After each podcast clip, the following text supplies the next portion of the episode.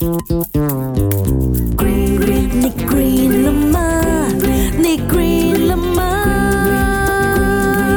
？Why？你 green 了吗？大家好，我係趙經理啊！看看我的手指，一二三四五呀，有五个，你都懂他们叫什么名字吗？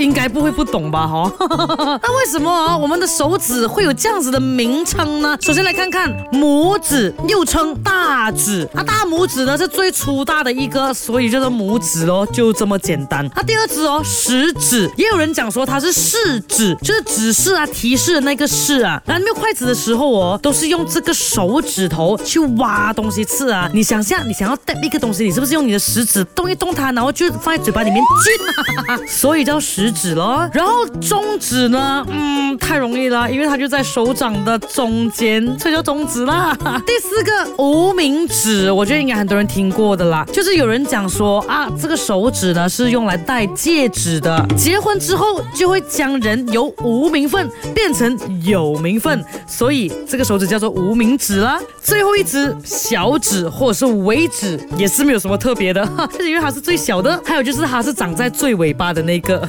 大家看到 baby 的手掌是不是很 cute 小小个这样？那在长大的过程当中，我们的手指是有怎样的变化的嘞？其实它是全幅度一起长大的。Example 啦，你 baby 的时候哦，中指比食指长很多啦。你慢慢慢慢长大哦，你整个手掌变大了，可是你的中指还是比你的食指长很多，是一样的。不，当然长大到一定的年龄之后，它一定会停止的嘛哈。如果你差不多到停止长大的这个年龄哦，那个手掌还是小小个、短短这样，嗯，这样应该就是这样了啦，很 cute 吗？